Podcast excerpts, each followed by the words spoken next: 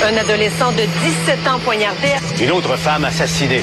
Il est visé par des allégations d'inconduite sexuelle. Les formations politiques s'arrachent le vote des familles. Comment faire fructifier votre argent sans risque? Savoir et comprendre les plus récentes nouvelles qui nous touchent. Tout savoir en 24 minutes. Avec Alexandre Morin-Villouellette et Mario Dumont. En manchette dans cet épisode, double infanticide à Laval, le père accusé de deux meurtres au premier degré. Journée d'assermentation à Québec. La proposition de Paul Saint-Pierre Plamondon est rejetée par François Legault. Que fera-t-il? Commission sur les mesures d'urgence. Le maire d'Ottawa reproche à Doug Ford son inaction et ça va très mal pour Liz Trust au Royaume-Uni.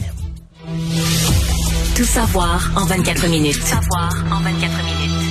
Bienvenue à Tout savoir en 24 minutes. Bonjour Mario. Bonjour. Tout d'abord, c'est cette nouvelle que secoué le Québec encore une fois. Double infanticide commis par un père de famille de 46 ans qui a comparu aujourd'hui, est accusé officiellement des meurtres au premier degré de ses deux enfants de 11 et 13 ans, un garçon, une fille, qui ont été vraisemblablement noyés après avoir été ligotés par leur père. Drame absolument il y a, sordide. Une histoire où il y aurait, on aurait tenté de les empoisonner. En fait, ça, c'est pas clair. Est-ce qu'ils ont été empoisonnés ou il a tenté aussi de les, empoisonner, des empoisonner? Là? On dit qu'on les a retrouvés avec de l'écume sur le bord de la bouche. Donc, semble-t-il qu'on ouais. aurait, c'est un signe avant-coureur euh, d'avoir tenté d'empoisonner donc les enfants. C'est la sœur de 18 ans des deux enfants qui aurait alerté les autorités, aurait euh, découvert la scène après être rentrée à la maison, complètement paniquée, serait partie chercher à l'aide, aurait rejoint une voisine euh, immédiate, Annie Charpentier, qui a d'ailleurs témoigné de ce qui s'est passé. Elle aurait crié qu'elle avait besoin de, de, de rejoindre la police, d'appeler, d'appeler, d'appeler, en disant mon père a tué mon frère et ma sœur. Et quand les policiers sont arrivés sur les lieux, malheureusement, malgré des tentatives de réanimation qui ont été faites par les services d'urgence, ça n'a pas été euh, efficace pour amener à la vie les deux jeunes enfants qui sont donc décédés. Et là maintenant, c'est meurtre premier degré, donc on comprend que c'est bel et bien prémédité ce qui s'est passé. Reste à voir dans les détails du procès qu'est-ce qui est arrivé, comment euh, l'homme qui aurait tenté de s'enlever la vie également, mais qui se serait manqué, donc vraisemblablement. Ça, c'est pas clair. Et qui était quand même qui serait tenté de s'enlever la vie, mais qui aujourd'hui était quand même dans un état correct le lendemain, moins de 24 heures. Assez pour comparaître. Pour comparaître devant le tribunal. Enfin, faut comprendre comment il a tenté de s'enlever la vie par la suite, mais il s'est, il s'est raté. Il s'est raté, c'est ce qu'on peut dire à ce moment-ci. Et donc, ça survient trois semaines aussi après la mise en accusation d'un père à Brossard, lui qui a assassiné sa conjointe et ses deux enfants de 2 et 5 ans respectivement. Donc, encore une fois, c'est un autre cas de familicide, d'infanticide qui secoue le Québec au même moment où on voit une multiplication aussi des féminicides. Donc c'est euh, qu'est-ce que qu'est-ce qu'on peut faire, ouais. c'est la question. Non, c'est ça. Puis ce type-là invraisemblable là, comment t'en arrives à tuer tes propres enfants? À chaque fois, c'est un mystère. Mais en plus des enfants plus vieux, je veux dire, on imagine la scène épouvantable, des enfants en âge de, se débattre, de se défendre, qui a réussi à les ligoter pour les pour les noyer, mais c'est impossible de, de, se faire une de, de visualiser, de s'imaginer euh, ce qui a pu euh, arriver. On est quand même euh, je suis quand même curieux de voir la suite des choses, comment on va nous expliquer ça, quel genre de défense il va présenter. Est-ce que, euh, par exemple, ça tentative de, de s'enlever la vie parce qu'on a tous en tête là, le, le, cas le de Guy Turcotte. ben oui le cardiologue Guy Turcotte qui avait tué ses deux enfants de multiples coups de couteau puis après ça qui avait bu euh, deux gallons de la vitre là, ouais puis en, là, en tentant de, de s'enlever la vie ouais puis, supposément mais avec des experts des experts venaient dire ben là un médecin sait très bien que si tu bois deux gallons de la vitre première première affaire qui va arriver là c'est que tu vas dégueuler. Ouais tu, vas vomir vomir, le produit en question ben ouais. avant de t'empoisonner puis pas, donc, tu vas, pas dire que tu vas bien filer puis ça va être bon pour ta santé là. Et pourtant dans le cas de Guy Turcotte ben il s'en était tiré à moindre moindre frais dans, là, dans un premier jugement mais il y a eu un deuxième procès là. finalement Absolument. il a été condamné ouais. mais j'ai Ouais. hâte de voir lui qu'est-ce qu'on va plaider c'est dégueulasse c'est terrible complètement incompréhensible Actualité. Tout savoir en 24 minutes. Le côté politique, c'est la sermentation aujourd'hui des députés. D'ailleurs, à l'instant, est en train de se terminer la sermentation beaucoup plus nombreuse que celle des autres, des députés caquistes, hein, qui sont au nombre de 90 quand même. Ça a défilé dans les dernières heures pour signer le livre d'or de l'Assemblée nationale, prêter le serment, oui, au peuple du Québec, mais également envers le roi. La- donc aujourd'hui, les deux, les deux caucus principaux, l'opposition officielle ce matin, les libéraux et la CAQ, là, ont, ont pas du tout. En fait, on fait comme si ça existait pas, l'affaire de Paul Saint-Pierre Plamondon. On dit, garde, nous, on veut siéger. En fait, c'est pas vrai. Euh, Simon Jolin Barrette a dit, moi, je suis prêt à aborder ce sujet-là. Je suis tout à fait intéressé. D'ailleurs, on l'a fait la dernière session. À ce qu'on ait un projet de loi sur la remise en question du serment. Ça Mais c'est battu par les libéraux. Oui, ça a été bloqué, en fait, parce qu'à ce moment-là, on voulait le faire en vitesse. Ça prenait le consentement unanime. Les libéraux l'avaient bloqué. Mais là, euh, Simon Jolin Barrette dit, on peut pas faire ça, euh, on peut pas faire une motion comme ça. C'est la Constitution canadienne, donc ça prend vraiment, si on veut le faire, ça prend un projet de loi, il faut prendre le temps de l'étudier. Le problème, c'est que si Paul, ce que je comprends, si Paul Saint-Pierre Plamondon ne prête pas le serment, il ne pourra pas siéger. Il ne pourra pas siéger pour étudier le projet de loi en question. Ouais, ce qui risque de poser quand même un certain problème. Puis tout ça tombe au même moment où il y a un sondage léger qui paraît, qui a été réalisé pour le compte de l'Institut de recherche sur le taux de détermination des peuples et des indépendances nationales, qui, entre autres, ben, révèle que près d'un de deux Québécois sur trois qui considèrent que les députés ne devraient pas avoir à prêter serment à la couronne britannique. Hein, il y a seulement 19% des répondants du sondage qui disent que les députés, pour siéger au Salon Bleu, devraient avoir à faire ce serment avec envers la couronne. Ça, tombe quand même de manière opportune. Je suis pas surpris. En fait, la question qui aurait été intéressante de, de reposer, tant qu'à sonder cette affaire-là en détail, c'est demander aux gens si un député euh, est contraint par la loi, c'est-à-dire que de de de pas siéger s'il prête pas le serment, est-ce qu'il devrait s'en tenir à ses principes? En fait, on devrait demander même aux gens si votre député, si votre député dans votre comté euh, considère qu'il doit pas qu'il veut pas prêter le serment, est-ce qu'il devrait s'en tenir à ses principes? Et donc à la limite temporairement ne pas siéger ou est-ce qu'il devrait se plier puis aller faire euh, le travail pour lequel vous l'avez été, vous l'avez élu là? Et là, je serais curieux de voir que, euh, comment le partage se ferait là? Qui, mm. en fait, c'est que là, tu mesurais qui dans la population trouve ça assez important pour dire, ben moi, je m'en fous là.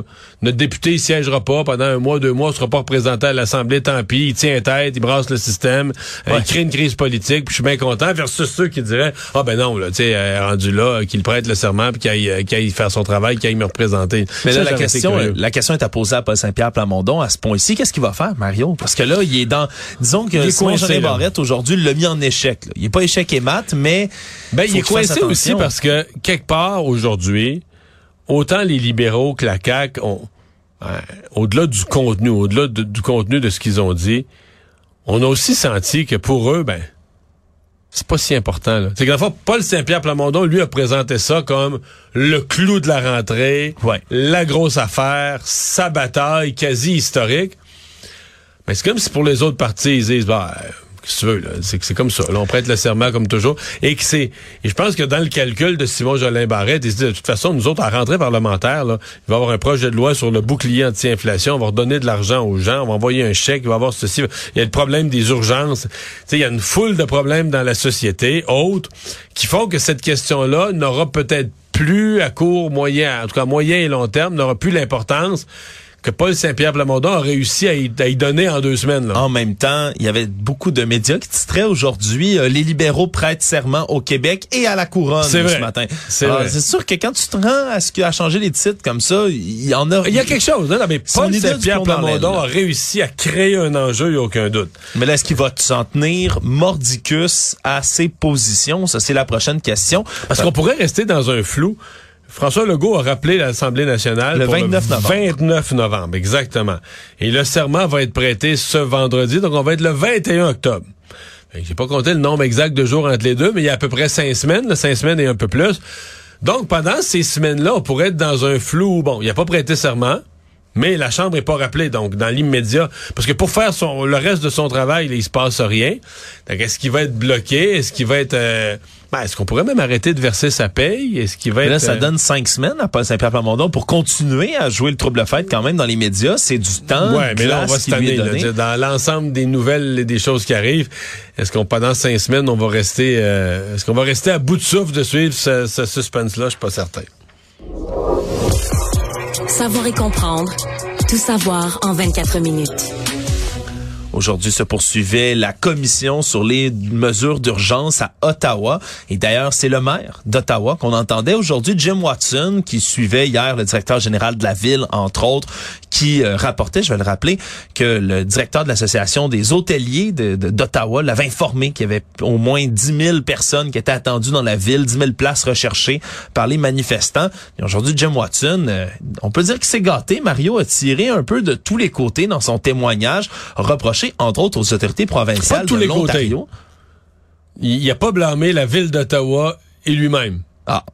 À part, à part, à part cette Non, mais, pied. non, mais je, fais, ça en blague parce que c'est quand même une chose qu'on note à la commission, c'est que tous les gens qui y passent finissent par dire que C'est la, faute de tous les autres. C'est ça. Sauf eux-mêmes. Oui, c'est la faute de tous les autres. Maire d'Ottawa, puis il est conforme à ça. là. C'est la faute de tous les autres. Ouais, il a reproché des choses aux autorités provinciales de l'Ontario, entre autres, mais d'avoir refusé, premièrement, de participer à une table de concertation réunissant à la fois les représentants municipaux, provinciaux et fédéraux qui, qui auraient eu comme pas mandat de gérer la crise. Il n'y a pas tard là-dessus. Surtout, il a pointé du doigt un individu, Doug Ford, le premier ministre de l'Ontario, qui, lui, a même répondu au, maire qu'un tel exercice comme ça serait une perte de temps, ni plus ni moins. C'est pas déplacé à Ottawa non plus pendant la crise. Mais, mais, mais moi, euh, ben d'abord, du témoignage du, du, du maire d'Ottawa, je retiens certainement que c'était certain que quelqu'un allait impliquer Doug Ford. Ça s'est passé dans sa province, ça s'est passé en Ontario. Il est responsable d'un des corps de police. Il a pris un certain nombre de décisions parce que quand on dit ne pas participer à une table, ben ne pas participer, c'est pas une absence de décision. C'est c'est déc- c'est une décision. Tu décides de ne pas y participer. Quand tu dis que c'est une perte de temps en plus. Oui, c'est- alors moi je suis étonné que Doug Ford, sincèrement, je suis étonné que Doug Ford ne soit pas retrouvé sur la liste. On, hein. on entend 65 témoins.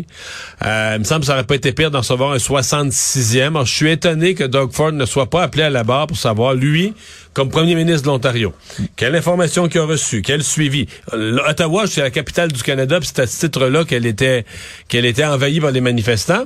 Mais c'est une ville de l'Ontario, donc l'OPP, Ben oui. la province, la police provinciale d'Ontario avait un rôle à jouer, était interpellée. Alors je trouve ça, euh, je trouve ça étonnant là, qu'il soit pas, qu'il s'en sorte. Mais là aujourd'hui, il s'est quand même fait. Je suppose que les journalistes de la colline parlementaire en Ontario, à Toronto, vont vont aller interroger Doug Ford sur les propos du maire d'Ottawa. Ouais, c'est presque certain, surtout qu'on a déposé en preuve des échanges qu'il y a eu entre M. Watson et Justin Trudeau, premier ministre du pays, dans lesquels ben il se- il s'est montré solidaire. Le premier ministre dit partager la frustration du maire d'Ottawa et a même dit Doug Ford fuit ses responsabilités pour des raisons politiques. À ce moment-là, est-ce qu'on peut penser que Doug Ford, étant lui-même un conservateur, là, on s'entend que c'est pas nécessairement le, le même conservateur qu'au Québec, là, par exemple, mais euh, lui euh, avait peut-être peu à, à gagner, à peut-être Non, parce que lui, lui il y a dans c'est ça j'allais dire. Lui, dans son électorat, il y avait probablement des camionneurs, là. Ou des supporters des camionneurs, donc voulait pas être mêlé à ça d'aucune façon. Mais je veux dire, tu veux pas être mêlé à ça, tu veux pas être mêlé à ça. Il y a une manifestation dans ta province qui paralyse une ville. Euh, tu peux pas dire je m'en mêle pas. Là. Surtout que ça fait le tour des nouvelles du monde entier. Là. Évidemment, il y a beaucoup de gens aux États-Unis qui s'en réjouissaient, qui d'ailleurs finançaient allègrement là, le convoi des camionneurs. Mais ça a fait le tour du monde, ça a inspiré même des mouvements. On se souviendra en Nouvelle-Zélande et ailleurs. Il y en a eu un peu partout dans le monde des mouvements Des convois de camionneurs. Il y en a eu un peu en Europe aussi. Pas aussi gros, mais il y en a eu un peu en Europe. Exactement. Donc, euh, de ne pas agir à ce moment-là, tenter de marquer peut-être des points politiques ou du moins d'éviter d'en Mais ça perdre. semble avoir marché pour Doug Ford, parce que tu vois, il, Il n'est même pas appelé. Ben oui. Non, non, il a sauvé la chèvre et le chou politiquement, électoralement dans sa province. Et puis là, aujourd'hui, il y a une commission d'enquête sur le recours aux mesures d'urgence, puis il n'est même pas appelé. Que là, nous, on a... c'est Probablement que pendant 24-48 heures, on va se demander comment ça se fait qu'il n'est pas appelé, mais lui doit considérer quand même qu'il s'en sort fort bien. là. L'ouverture du club Med là, au massif a eu beaucoup de a eu beaucoup d'écho au Québec et maintenant le groupe qui en est responsable, le groupe Le Massif, aimerait acquérir le Mont Sainte-Anne pour accroître ses activités, offrir une espèce d'activité quatre saisons ici en Amérique du Nord. Donc en plus d'avoir le massif, aurait le Mont Sainte-Anne pour toutes sortes d'activités de plein air, hiver. C'est pas très loin l'un de l'autre, quoi, une 30-40 minutes. Ouais, c'est ça, c'est pas très loin l'un de l'autre. C'est dans la région de Québec, d'un côté comme de l'autre. Et ce qu'on dit, c'est que dans le cas de la, la station du Mont-Sainte-Anne, mais il y a des critiques qui fusent depuis plusieurs mois. On parle entre autres des infrastructures qui seraient Ben, il y désuètes. a eu des problèmes majeurs Des qui ont- bris. euh, au niveau des, des remonts de pente. Là. des bris, des pannes qui, ça- qui ont nuit à la réputation de la montagne. Et donc, le président du groupe Le Massif, Claude Choquette, a confirmé avoir déposé une offre d'achat formelle au mois de septembre, donc au groupe du Mont Sainte-Anne. Et pour l'instant, semble-t-il que c'est sans réponse. Et euh, on cherche à créer une espèce d'association québécoise, si on veut, de stations comme celle-là.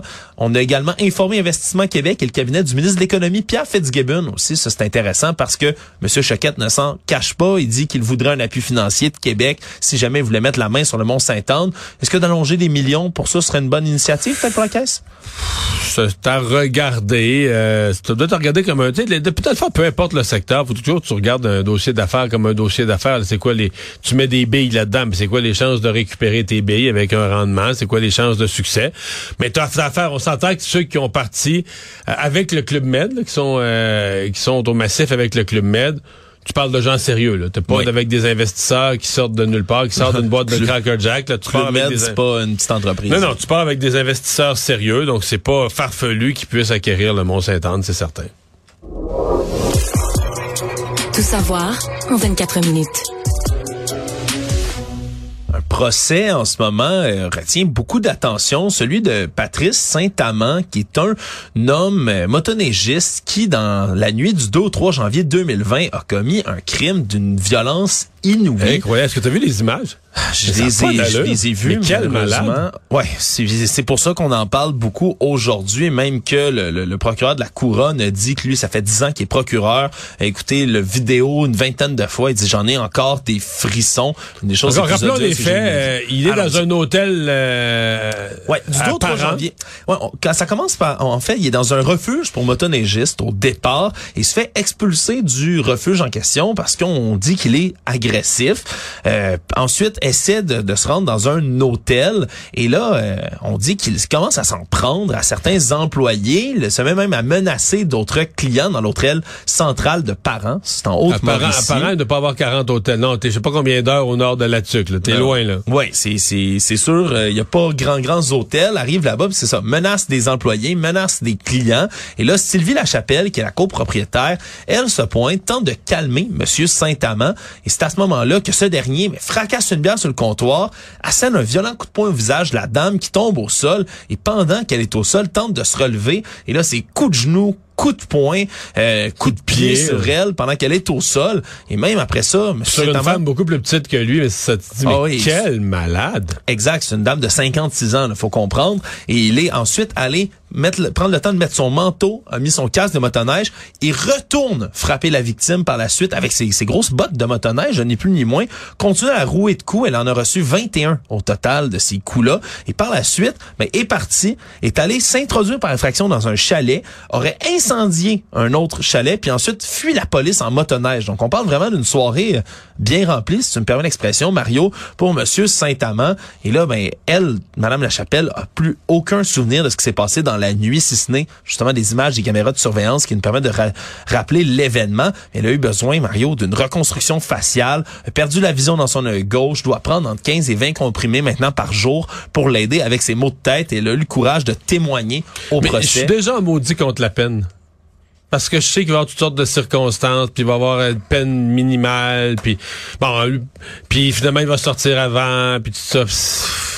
Puis pour ce genre de crime-là, là, Ah. c'est- ça te met déjà en maudit, Mario? Je suis déjà. je- je- t'in- T'écoutes ça, puis tu dis, garde, là, envoie ça en dedans, là. Puis, euh, sais-tu quoi, des fois, tu dis, il y a des peines, il devrait même pas avoir de délai.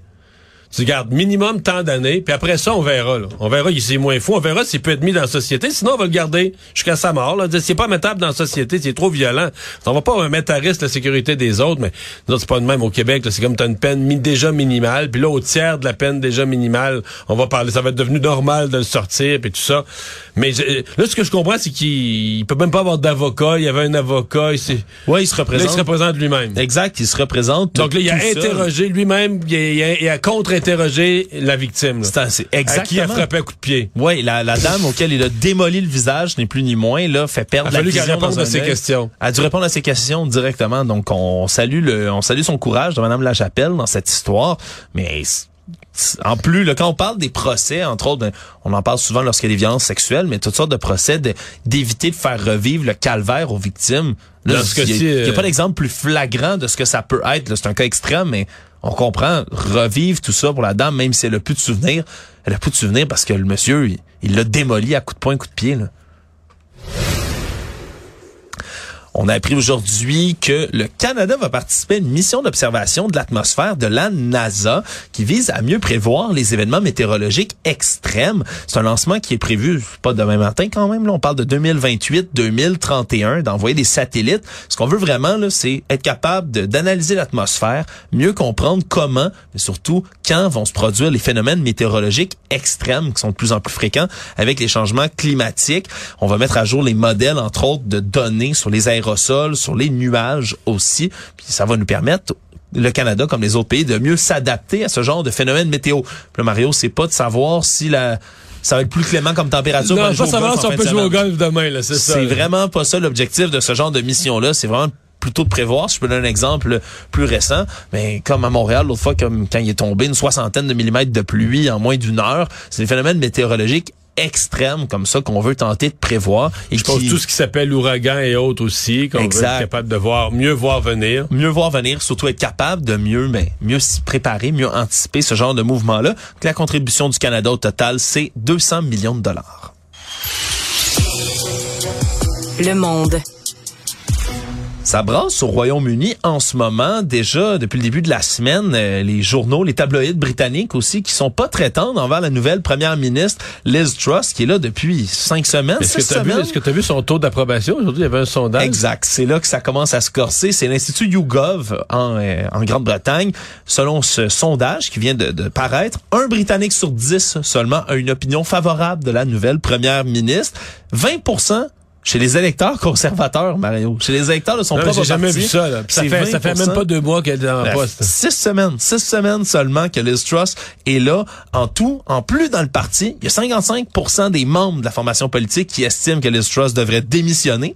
Il y en a seulement 38% qui pensent qu'elle devrait rester en poste. Et l'autre tiers, Mario, qu'est-ce qu'il souhaiterait?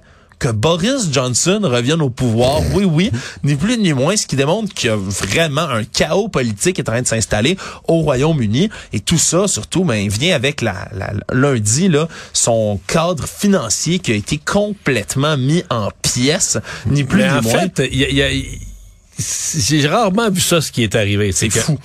Elle est arrivée avec une politique économique assez euh, radical. Puis certains comparent avec Margaret Thatcher à l'époque. Mais, tu sais, mettons, Margaret Thatcher, elle s'est fait élire dans une élection générale. Puis elle a implanté ça dans des circonstances logiques en tenant compte du contexte extérieur. Ouais, puis on, parle de grandes baisses d'impôts massives. sur des années. Sur des années, puis en tenant compte de la, classe moyenne. Là, elle, elle arrive, mais je veux dire, elle n'est pas élue dans une élection générale. Elle a été élue par le parti dans un congrès au leadership, et qu'elle arrive en cours de mandat.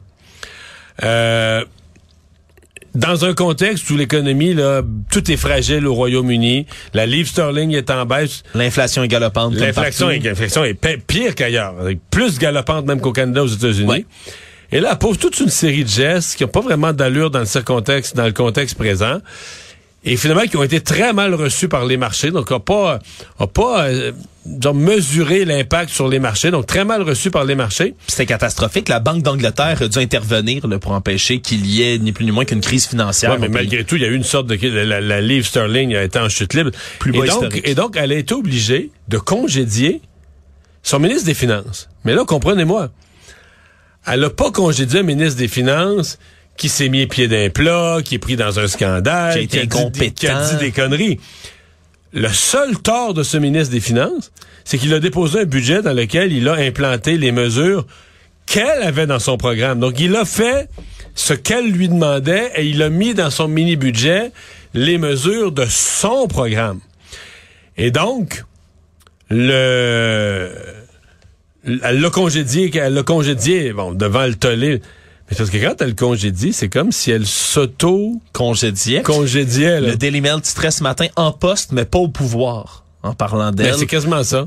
Et c'est vraiment, c'est catastrophique. Il faudra voir si elle va réussir à s'accrocher. Mais elle a été sur Internet, entre autres, aujourd'hui, depuis le début de la semaine. Elle se fait humilier de partout et la cible de plein de mimes assez désobligeants sur Internet, entre autres, des gens qui se demandent qu'est-ce qui va rester plus longtemps en poste? Ce vieux chou sur une table ou Liz Truss, ça reste à voir. Non, mais des gens demandent déjà son départ et d'autres demandent des élections pour la mettre dehors. Je sais pas qu'est-ce qui va pouvoir lui arriver. Finissant, Mario, une étude qui est parue aujourd'hui, analyse de la Réserve fédérale de la Banque de New York, entre autres, qui s'est penchée sur le travail à distance, hein, les gens qui ne sont pas en présentiel, comme on le dit, ou en personne au bureau, qui maintenant mais travaillent de loin, travaillent euh, sur Internet.